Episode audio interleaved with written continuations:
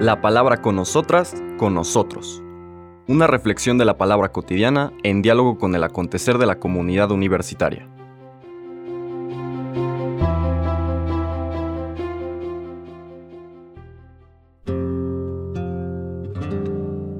Hola, buenos días. Bienvenidas, bienvenidos a la palabra con nosotras, con nosotros.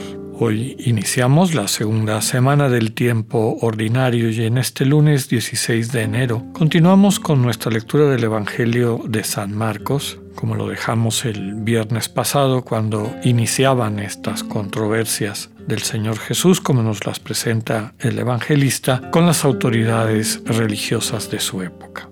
Hoy vamos a leer del capítulo 2, versículos 18 al 22, una nueva controversia, un nuevo conflicto de Jesús con estas autoridades. Dice así, en una ocasión en que los discípulos de Juan el Bautista y los fariseos ayunaban, algunos de ellos se acercaron a Jesús y le preguntaron, ¿por qué los discípulos de Juan y los discípulos de los fariseos ayunan y los tuyos no? Jesús les contestó, ¿cómo van a ayunar los invitados a una boda mientras el esposo está con ellos? Mientras está con ellos el esposo, no pueden ayunar. Pero llegará el día en que el esposo les será quitado y entonces sí ayunarán. Nadie le pone un parche de tela nueva a un vestido viejo, porque el remiendo encoge y rompe la tela vieja y se hace peor la rotura. Nadie echa vino nuevo en odres viejos, porque el vino rompe los odres, se perdería el vino y se echarían a perder los odres a vino nuevo, odres nuevos. Palabra del Señor. Vale la pena recuperar este desarrollo que habíamos ya descrito de cómo nos va presentando Marcos. Recordemos que su primera frase, la primera frase del Evangelio como lo tenemos hoy en día, subraya que esta es la buena noticia de Jesús de Nazaret, el Hijo de Dios. Es decir, lo que se propone el Evangelio, como todos los Evangelios, es presentarle a la persona que lo lee vive, ¿y por qué digo lee vive? Porque así nacieron los Evangelios. Alguien los leía, pero sobre todo eran proclamados, es decir, se decían en, en voz alta, y las personas pertenecientes a estas culturas orales al escuchar las escenas se metían completamente. Me gusta utilizar el análogo de lo que pasa cuando vamos al cine o cuando vemos una teleserie en la televisión, en fin. La gente se mete a la escena, empieza como a vivir como si fuera un testigo de lo que está pasando. Ese, esa era la forma como los evangelios metían a los que los escuchaban en aquel entonces dentro de este proceso de conocer a Jesús de Nazaret, que Marcos subraya desde el inicio que es una buena noticia. Encontrarse con Jesús de Nazaret, que es el Hijo de Dios, es una buena noticia.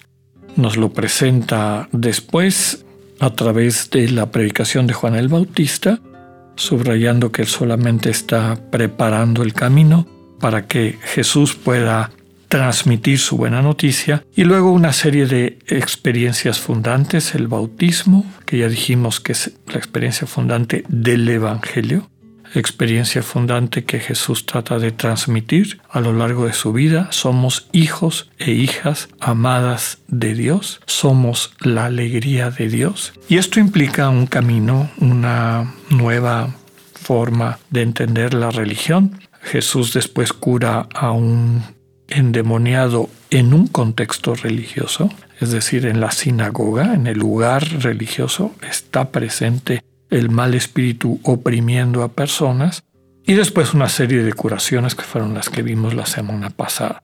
Termina, podemos decir, esta luna de miel de Jesús con su contexto cultural cuando pretende en la curación del paralítico además perdonar los pecados subrayando que lo fundamental, lo que tiene a la humanidad paralítica, es decir, confinada, incapaz de vivir plenamente su dinamismo, es el pecado. y el pecado entendido como esta incapacidad de percibir el amor permanente de Dios y poder vivir desde esa convicción enamorada.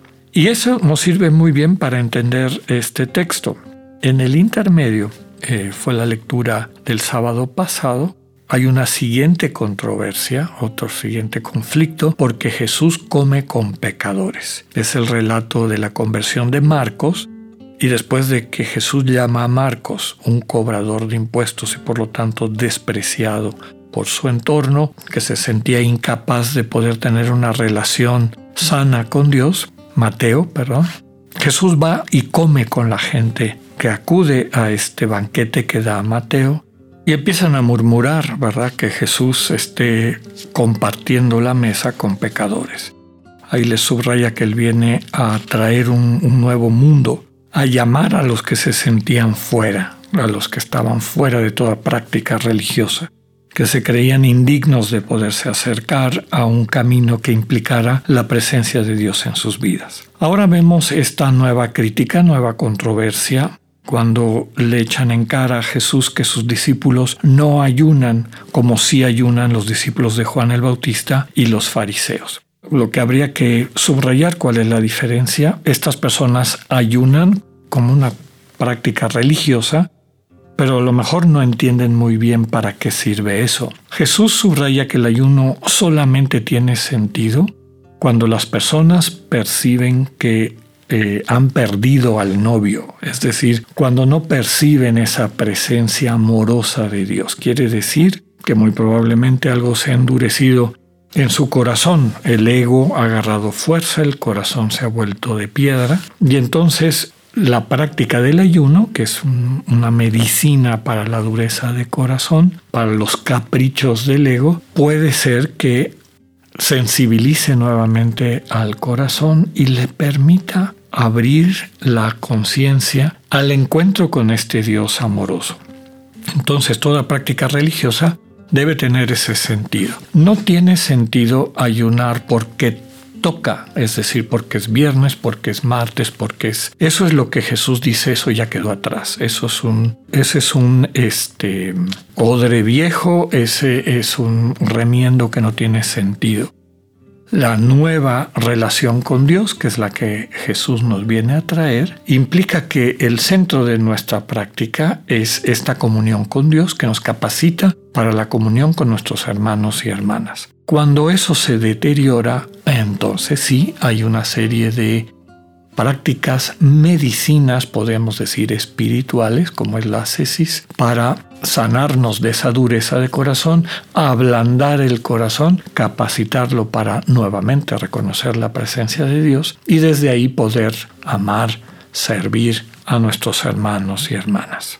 Que sepamos de la mano de Jesús iniciar el camino a una práctica realmente religiosa, no piadosa o meramente devota, sino realmente religiosa.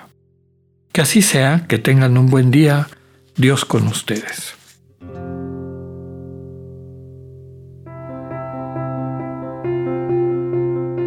Acabamos de escuchar el mensaje del Padre Alexander Satirka.